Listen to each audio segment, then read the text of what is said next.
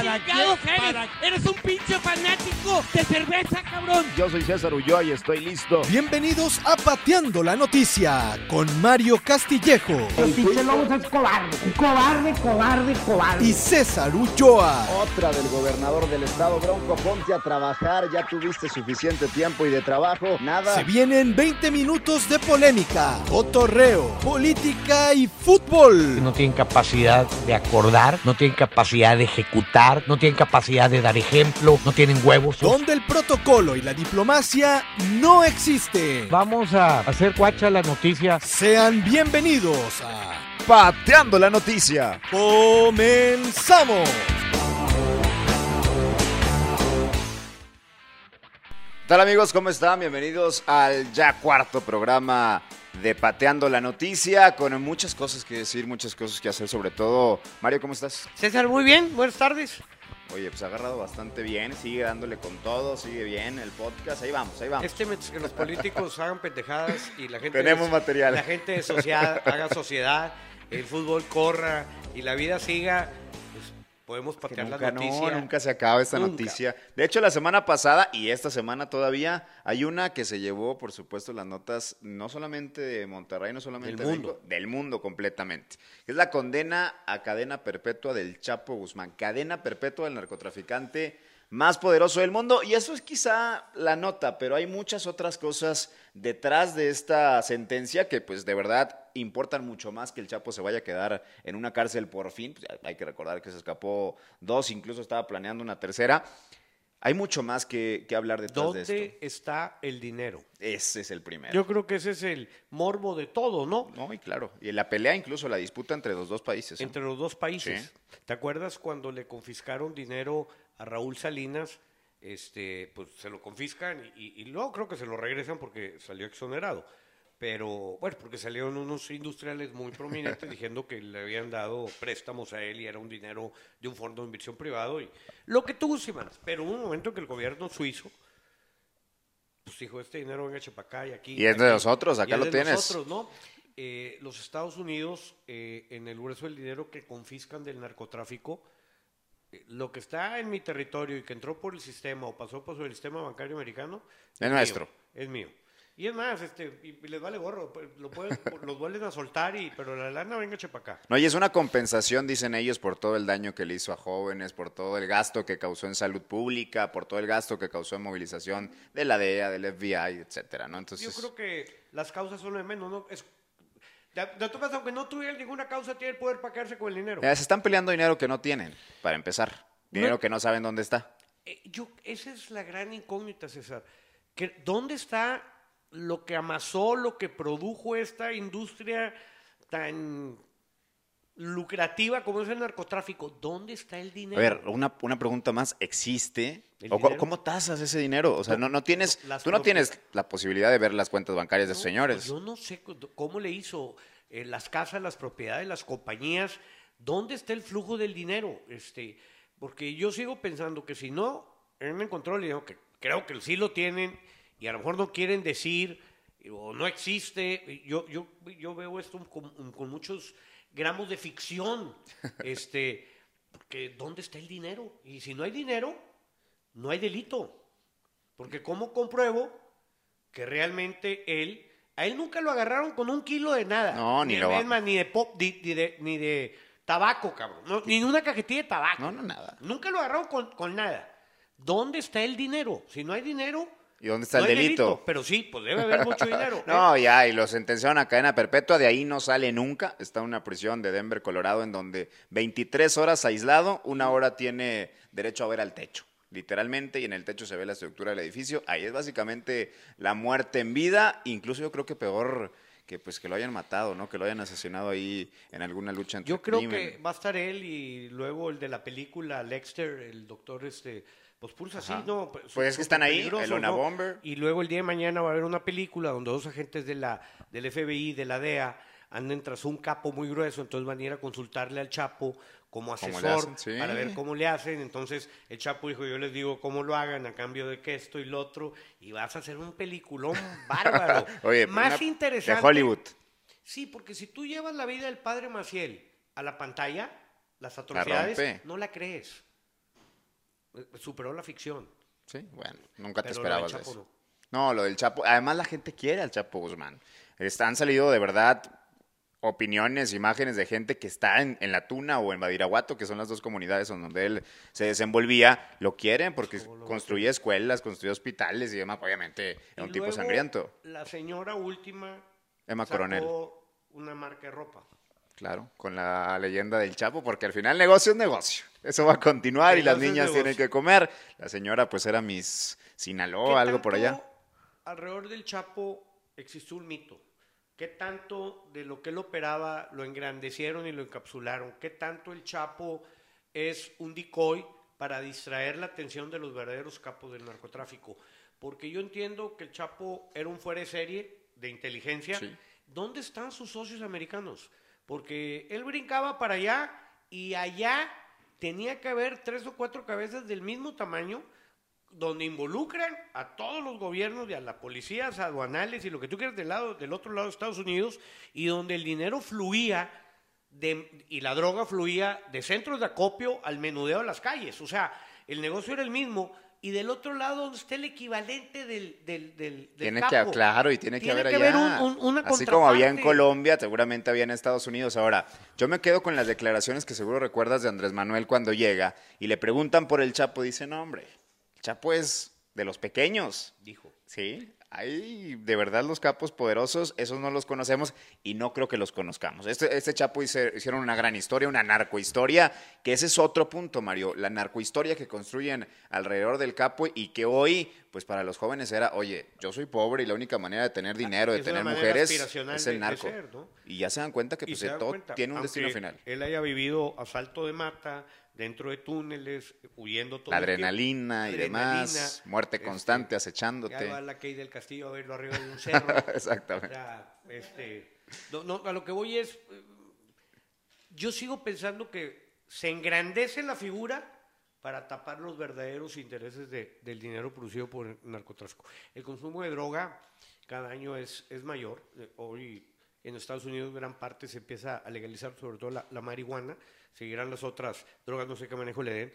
Pero este, sí creo que todo el mal de la droga es una película de Hollywood donde los culpables son los mexicanos y los colombianos, cuando realmente Y los héroes. los grandes consumidores y los héroes son los americanos. Claro, FBI, la DEA y demás son los que hacen las detenciones, los que tienen la justicia, los que se llevan el juicio del siglo y los que además, si hay dinero, se lo van a quedar. Esa es la conveniencia del más poderoso. Claro. Así rápido. Ayer, eh, bueno, el lunes, se evaluó ya el, el primer corte del convenio que se hizo con el señor Trump para que no Sí. dejáramos caminar a migrantes. Y parece que Pompeyo, nuevo, nuevo personaje americano, Pompey, Mike Pompeo, sí. eh, pues parece que avaló porque bajó el flujo de migrantes 35%. Básicamente es tu papá diciéndote, ándale, así quería que lo hicieras.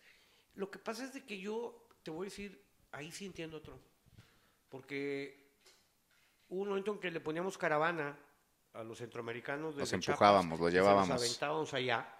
Y hoy que se están quedando en México, nos estamos dando cuenta la problemática que es en emigrantes aquí Oye, ahorita que dices eso es una, de verdad a mí me llama mucho la atención una encuesta que saca Grupo Reforma y Washington Post y dicen, los mexicanos en su mayoría quieren que los deporten, creen que son una carga y además quieren que usen a los militares para devolverlos a sus países. Pero por los otro lado, mexicanos. nos duele y estamos en contra de que Donald Trump esté tratando de hacer lo mismo Exactamente, con exacto, ellos la allá. doble cara. Entonces, creo, y yo no lo había palpado, y te soy sincero, hasta que pide bloqueo, el famoso muro lo hace y nos lo pide con las Fuerzas Armadas y que no dejemos transitar libremente a la gente que quiera ir a Estados Unidos o que no dejemos transitar. Y en eso empezamos a vivir aquí en Monterrey la cantidad Somos el cuarto estado con más eh, entrada de migrantes. Sí, el cuarto estado con más entrada de migrantes y te empiezas a ver la problemática Sí. que le iba, el grueso le íbamos a pasar a Estados Unidos de aquel lado. Dices, ahí tenemos que ser y recapacitar y decir, oye, los americanos tienen razón. Ahora, eh, leí un artículo de en Alemania, en Europa, esto para nosotros es medio nuevo, pero con el tratado y con el mercado europeo, Europa, la inmigración en Europa Se dispara. se disparó en los últimos 20 años. Ya, ya hay generaciones de hindús y generaciones de árabes y generaciones de los países bálticos que ya, ya Colonias nacieron en chinas, Inglaterra, en Francia, en árabes, sí. y en Alemania. De hecho, esta Merkel Sí. eh, fue muy criticada porque dejó entrar eh, más de un millón de, de migrantes a, a- a tratar de darles trabajo. Y evidentemente uno de los puntos que ponían los ingleses, ahora que tiraron el tratado o, o la sociedad con la comunidad europea, El Brexit. era, era exactamente eso, o sea, que había una cantidad muy grande de migrantes ya viviendo y trabajando en, en las Islas Británicas y producto del... Y eso es un problema. Al final de cuentas, digo, se tiene que atender desde la óptica que quieras, pero son gente que necesita empleo, que necesita seguridad, que necesita acceso a salud pública, que necesita todo. Y eso lo tiene que asumir el gobierno. El gobierno federal y en este caso el gobierno del Estado. Yo creo que es un mal mundial o es un fenómeno mundial que todos tienen que atacar asumiendo sus responsabilidades. Porque si alguno de los jugadores importantes no entra al juego de la política, de cómo van a manejar el flujo de migrantes en el mundo, pues eh, como siempre dice, ¿no? Una historia mal contada, en una historia mal contada todos somos malos. Sí. Y siempre en la historia cada quien elige al héroe y cada quien elige al malo. Entonces, Mario, vámonos a, si te parece, a esto que sale el viernes, que sale el sábado, que muchos es bomba, que otros no. Para mí, de entrada, como aficionado, te lo digo, para mí no es bomba, en lo absoluto. Jansen. Sí, sí, el holandés. Era lo que esperábamos Qué de entrada, ¿no? Mira, uno, para el partido de mañana, de pasado y los siguientes 10, Monterrey no necesita a nadie. Está armado el equipo sí. para competir. Ganar o perder y competir. Evidentemente una eventualidad con Funes Mori eh, siempre está latente, ¿no? Pero es igual una eventualidad con Ginac. O sea, Ginac tampoco tiene un sustituto confiable. Messi tampoco tiene un sustituto No, no, no. confiable y, y hay, hay jugadores que aunque tienen sustitutos no tienen un sustituto confiable. Monterrey se encuentra y nunca he entendido por qué. Ellos están tratando de buscar algo que no quiero decir. Yo creo que una figura mediática y que a la vez funcione en la cancha. Creo que a Duilio se lo vienen pidiendo. Creo que Duilio no había podido co- cumplir Cumplirles, claro. esa petición a la directiva, porque yo tampoco creo que la gente lo pedía. O si lo pedía, pues no sabía qué pedía, pero tráeme algo diferente. O lo que me estás dando no me llena. Y ellos están trayendo un jugador para traer un jugador del Tottenham o para traer un jugador de los 10 equipos más importantes del mundo que quiera venir a México, pues tiene que tener 35, 36, 34 años y de salida. Último. Y tiene que amar a México con locura, Sí. eh, las pirámides, eh, los O querer algo de distinto, ¿no? Papantla, Estaba enamorado de una poblanona. O sea, le gustaba algo. la- los dibujos una- de- unos los dibujos de ojitos Diego Rivera, tapatíos. de, de un dibujo de Diego Rivera. Él siempre quiso ser hijo amamantado en una india mexicana. No sé. Tiene que haber pasado cosas raras. No es el caso. Tiene 25 años. 25. Y evidentemente el muchacho, porque tiene 25 años, pues es como si yo ahorita sacas el periódico un anuncio de ocasión. Se vende Ferrari, 450 mil pesos. El, el año que me diga. No, no, no, modelo 1900, do- 2015. En el 2015 quemó la línea, en Cabo. 2014, 13 quemó la línea de Holanda metiendo goles, se va al Tottenham. No sé en qué cantidad. Y dices, oye, Algo trae. este es una mente gara- O sea, algo trae. Vas a comprar el carro chocado, desvielado, algo trae.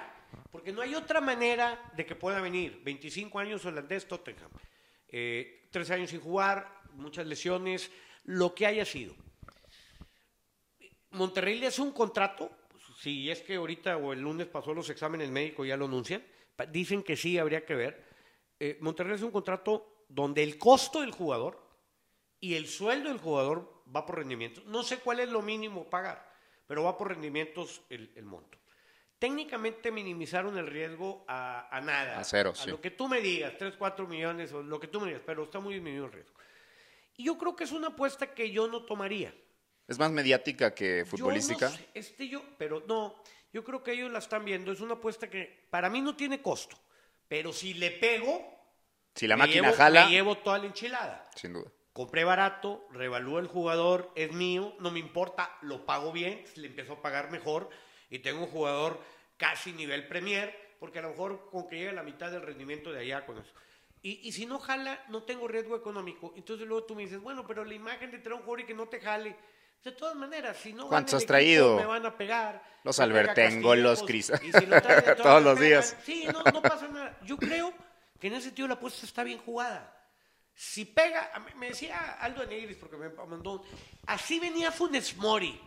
Lo que pasa es de que Aldo y a cualquiera, no quiera repetir el cuento. eh, eh, Sí, no, es uno de cuantos. Es una historia, exactamente, un jugador que tiene tres años de fracasar en equipos, en Argentina, en Estados Unidos, en España, como era Funes Mori, las posibilidades de que te funcione aquí, pues son, son, son menores a que se viene en juego. Claro, sí. No, bueno, porque si no, todo el mundo empezaría a comprar jugadores que no funcionaron, cabrón. Porque, pues, ¿para qué compro los que funcionaron si los que no funcionan? Entonces, pero Aldo no le puedo pedir esto porque está un poquito elevado. O sea, no quiera repetir, es como decirle a Tigres. Ve, repite la de Ginac, ir a buscar al promotor, búscame un jugador francés, tráeme un Que jugador quiera francés, México. Y luego que quiera venir. Y todavía falta que te resulte en la cancha, o sea, este... No se ha encontrado otro Guiñac en México, ya lo intentó es un- América. es un cisne negro. Sí, Es- es- todo lo que tiene el que entiende la filosofía es un cisne negro. Eh, Monterrey, ent- entonces hay que contratar jugadores que brillaron o que no brillaron porque andan mal, porque pues acá los compro barato y los puedo revaluar, pues es una estrategia de compra. Yo creo que la compra de Monterrey eh, eh, vale la pena el riesgo. Monterrey sí, con una moneda de mil dólares está tratando de ganarse un millón en, en la ru- en- en- en Las Vegas. Y, y, tiene y sí tiene posibilidades, y Sí. tiene posibilidades de que les funcione. Este, y si no le funciona, pues quedará como anécdota. No, pues si no les funciona, Pero ¿qué pasa? Pues ya vino, ya vino Albertengo, ¿Tú- Cristaldos, tú- vino ¿tú de ¿Te acuerdas más. este programa que pasan en History Channel que van y compran cosas? Ah, este, claro. Muy padres, ¿sí? Sí, sí, bueno, sí. es- Garages completos. Garage, van y compran y te puedes encontrar algo y lo restauras y, y vale un montón. Bueno, este es Algo un- así. Algo así. Ándale. Algo así. Bien, este sí, compra, totalmente. Sí, así es. No lo esperábamos, yo- esperábamos yo, otro. la verdad, bienvenido. O sea, ojalá y le peguen y ojalá y ganen todos. Este, está interesante. Todas las compras tienen riesgo. Todas las contrataciones tienen Todas, riesgo. todas. Todas. Todas tienen riesgo. Pero- Pero no jaló en el Barcelona, ¿eh? No, no, No sí. jaló en el Barcelona. Y es Ibrahimovic. Eh, Bebeto, no Bebeto, en Real Madrid, en Real Madrid, acuérdate, llevaron a Cristiano Ronaldo, pero la contratación grande de ese entonces de, de- de- del Real Madrid, ese era el brasileño, luego no jaló, no, no, no, acabó cuando el, el MLS, costó como 30 millones más, Cristiano Ronaldo tenía 22, eh, Kaká, Sí, Kaká, y no jaló en el Real Madrid, y era balón de oro, sí. eh, y no jaló. O un Entonces, delantero como Adriano, te traías uno de esos 100 de 100 y nunca no, no, jaló. no sabes. Yo, lo de Monterrey, ahí está. Es una compra, es una compra. Ellos saben lo que están comprando. Ellos ver, saben lo que ver, están comprando. ojalá por que salga bien. Pues, hijo, mano, este jugador a lo mejor va a hacer todo para que salga bien y no por eso va a salir bien. No son cartitas de Santa Claus. Este no, no, no son. Mario, No son. hay un tema que salió el, el fin de semana que, que a mí me parece de verdad bien interesante, que es el uso del VAR. ¿Era penal el de Funes Mori? Sí. Sí, claro. ¿Y por qué no lo revisan? No sé. E- Es un tema de verdad Mira, muy interesante. En el bar, como todo, los ojos que están viendo las pantallas no dejan de ser dos, cuatro ojos o seis ojos o tres cabezas humanas. La regla para que se revise una jugada es que tiene que estar muy clara. Y ahí ya valió gorro porque pues para ti fue claro, para mí fue claro, pero para ellos parece que no fue claro. Dentro de la transparencia del VAR hay siempre grabando una comunicación constante Sí. entre la cabina del VAR, el árbitro, todo lo que se dice está grabado. Si Monterrey quiere, Monterrey le tiene que dar las grabaciones del partido, del VAR, s- y ver si alguno de los miembros del VAR de ese partido vio esa jugada y cómo la juzgaron y cómo y qué le dijeron ¿Y cuál fue el árbitro, ¿no? criterio?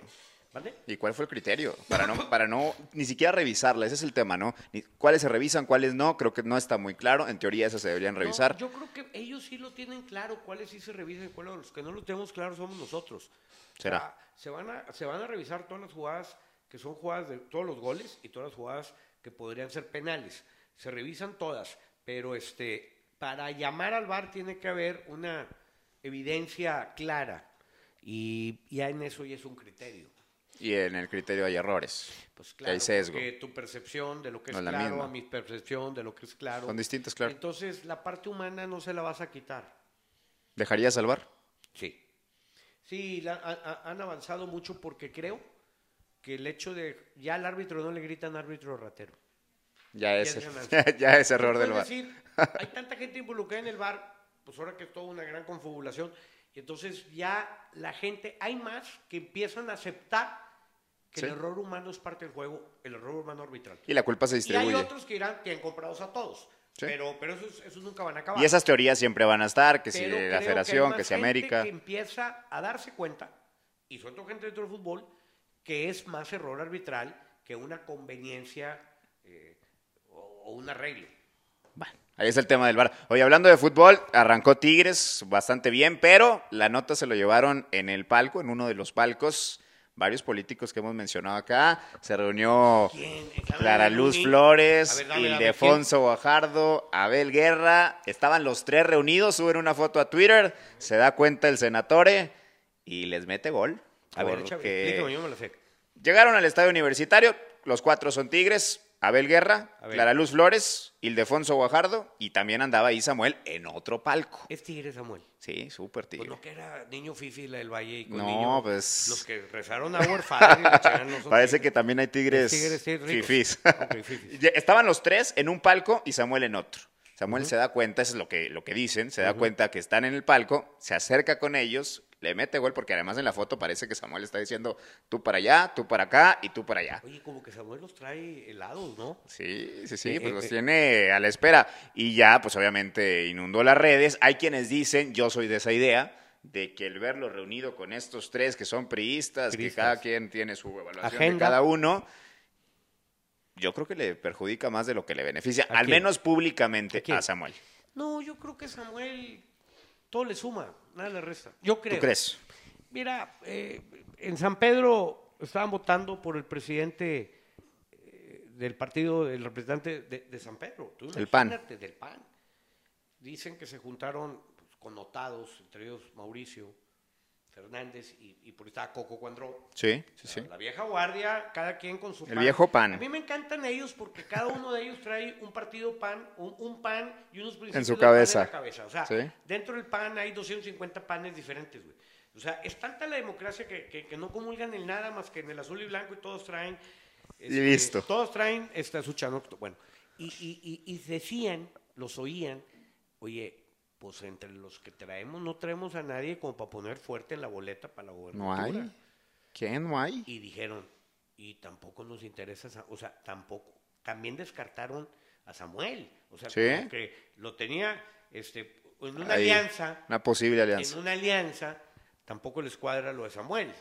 Este, pero si no tengo a nadie, pues es mejor tener una alianza que no tener nada, ¿verdad? Es mejor ganar y planear ganando que planear perdiendo. Ya se dieron Yo cuenta no más en San Pedro. Pero en el primer programa que tú me dijiste que Samuel es el niño Dios encumbrado, No, no, O sea, para nada. salgo en las noches y busco la estrella. A ver en el- si está allá. en el- la estrella. Dice, ahí viene el niño Dios, ahí viene el No, niño no. Dios. Yo quiero ver, porque los tiempos políticos queremos ver, son todos. verdes, no son momentos políticos, pero hace bien el muchacho, el joven, en ir sembrando y, y parece que ahorita va a la cabeza de algo donde Y muchas no han reuniéndose con todos, ya se reunió con todos los candidateables, así que a ver qué pasa. Lo cierto es que se dio en un palco de la uni, la gente obviamente lo hizo viral, lo hizo tendencia y, ¿Y ahí quedó. ¿Cuál era la opinión de la gente? No, pues que ¿Es muy popular, mal. eh? No, no, la mayoría en, en contra de esta reunión, porque son priistas, porque es lo mismo, que ahora no le vas a tirar al PRI y demás. Los son panistas. ¿Y Samuel qué es? Pues es de ¿Es- Movimiento es Ciudadano. O sea, un que... Pero pues es político, ¿eh? Es gen- a ver, Mario, la gente no entiende. La política eso, es de por- negociar, es de eso, acordar. por eso. Es PRI, es PAN, es PRD y Samuel ¿qué es? Movimiento Ciudadano Por eso, ¿qué es Movimiento Ciudadano? es más centro-izquierda. Más, es más, cer- centro más izquierda. cercano a- al Pero- progreso. Pero ¿estás de acuerdo que dentro de las ideologías que ya están todas revueltas? Ya no, ya este, no hay ideologías. Ya, ya, ya qué es ser, este, yo, yo, yo quiero entender como ciudadano que el Sí. centro ciudadano es como un asilo de refugiados, o sea, donde no Los te que caigan. el pan, aquí vente, aquí, Sí, tú cabes. podría ser. Sí, sí, Y sí. son ideas más progresistas que no caben en el PAN, que no Aquí caben en el PRI. Aquí, aquí como que no, no, hay Y eso es lo que te permite un partido pequeño, te deja hacer o te deja hacer mucho más que eh, partidos políticos ya establecidos. ¿no? Ahora, lo primero que va a pasar es que el dinero destinado a las campañas para los partidos se va a disminuir en esta nueva política de bajar gastos. O sea, ya tener un partido pues ya no es así muy lucrativo. Hombre, ¿crees que no? A Morena le llegaron varios milloncitos bastante cargados después de las elecciones. Por eso, pero van a, a- a- el presupuesto federal para los partidos, la partida que va para los partidos, Va a disminuir. pero va a disminuir bastante. Pues Pues no es que ahorita que tengo mayoría es una manera muy este, los Fácil, muy sencilla. dinero y ¿eh? Pues a ver qué, porque ya lo dijo el presidente, no Ah, lo ha pero hecho. espérame, Samuel tiene un chingo de lana, o sea, ahí no hay problema. Con él se arma ¿Qué solo la campaña. Y ahí quiero tú. A ver. Que el presidente va a empezar a vivir en Palacio Nacional. Ahí, ahí va a vivir con su familia en Palacio Nacional. Totalmente válido. Claro, pues alguno tiene que vivir. Ya el departamento humilde de, de la colonia, este, eh, no sé, donde él salió. Se va, se va acabando. Oye, se va acabando. Ya el, el baño de pueblo se va acabando. ¿Quién El fue el señor. presidente que, que vivió en Palacio Nacional? Pues no, no sé si algún No, no, presidente vivió igual- en Palacio Nacional. No sé si por ahí Benito Juárez en algún momento en lo que fuese Palacio Nacional en ese entonces. Ya ves que sigue mucho a Juárez, a Madero. Nacional, Está bien, Ahí hombre. con los cuadrotes de Que Velázquez. viva en Iztapalapa, en ¿Se has visto- Tepito, donde que sí. Los cuadros que tienen los paisajes de Velázquez, la cosa más hermosa No, está del precioso. mundo. El Es señor. una belleza. Y es simbólico para él vivir en Palacio Nacional. Que viva donde quiera mientras haga bien su trabajo. me mientras... figura, si yo veo a López Obrador, Sí. combate y gasné en la noche, dije, este es el viejito de Playboy. ¿Sí? ¿Y tú crees que no tenga sus conejitas? Claro. Ah, pues el otro día en una chamacona se había acercado. Acer-. Ah, pero de volada Pues Tú lo llegó. pones, imagínate Palacio Nacional con la chimenea y los cuadros de Velázquez y él. Sí parece. Ba- Bata, bata, Sí da el tipo. Gasné y así entre pelo cano. Más que no abre los hijos porque la riega, pero. Pero dices, el de Playboy está vivo. Pues, Y la quién mansión, sabe, ¿eh? ¿eh? Digo, eh, se le han acercado, ya se hizo muy popular en aquella vez en el aeropuerto. Se le acercó una diputada muy guapa. Oye, hay muy buenas diputadas. Así en la connotación que lo Sí, estoy diciendo. Oye, oye. claro. Hay muy buenas diputadas. y otras senadoras. Oye. Sí, sí, sí, ay, están guapos, De claro. Mucho, de, de mucho aerobics y le o sea, De todo le dan duro al gimnasio. tanga, Fits. que se le transparente en el traje sastre y la chingada. No, no, hay, hay de no, todo. no, sí. no, ¿eh? Una, dos por cada cien, pero hay de Sí todo. ¿no? Sí, están guapos, claro. Algunas, pero bueno. Ahí, ahí queda lo de Andrés Manuel, es simbólico lo de Palacio Nacional, mientras haga su trabajo, que haga lo que quiere, que viva donde quiera. Pero Mario, antes de irnos, nos prometiste una anécdota No, bueno, pues la anécdota. ahí con Chucho Martínez no, no, de Pachuca. La, anécdota fue rápida. A ver. Estamos en un programa de televisión previo a la final, primera final que Tigres pierde con Pachuca. Tigres. ¿La del Silvanazo? No. No, en aquella vez que Alejandro Rodríguez pierde 1-0 y lo expulsan Irenio en la ida al minuto 20, no sé qué. Y Alejandro Rodríguez sale muy enojado como presidente Sí. y dice aquella famosa frase, como nos trataron, Ah, serán ya. tratados. Y un gato bruto, hombre. En aquel entonces era Fernando Canales, el gobernador. El gobernador. Y le mandó llamar a Alejandro. Dijo, no sé qué hiciste Alejandro y cómo te trataron, pero llega a haber un incidente y te hago responsable a ti. Porque, porque eh, Estuvo fuerte pues, la... eh, No, bueno, porque la elección estuvo fuerte, como que los habían maltratado mucho y estaba la gente muy caliente aquí, Sí. ¿no? Y este, la verdad, todo el mundo se comportó muy bien, no obstante que ganó, que ganó Pachuca. Y entonces, previo a ese partido, vamos a un programa a México, hace una mesa redonda Javier Larcón, y a Chucho lo tenemos en vía satélite, y en eso todo el mundo alabando a Chucho, porque era el proyecto de la Universidad de Fútbol. Yo agarro el micrófono, oye, Chucho, qué padre la Universidad de Fútbol y, y todo tu proyecto, ¿no? Bueno, casi yo, ya ves, así haciéndoles por así. A mí nomás explícame una cosa. ¿En qué materia se da hacer trampa en el fútbol? Ahí en la universidad. ¿Por qué dices eso? Porque yo veo que tu partido se aprieta y los pelotas se desaparecen y los pelotas ya no regresan al campo y cancheas el partido tipo Argentina. ¿Es una materia de la universidad esa? Así. Ah, cabrón. Preguntas amari- amarillistas no contesto. No, no es amarillista, es una pregunta seria. Eh, Si el partido el sábado se pone apretado, ¿se van a desaparecer los co- recogepelotas, sí o no?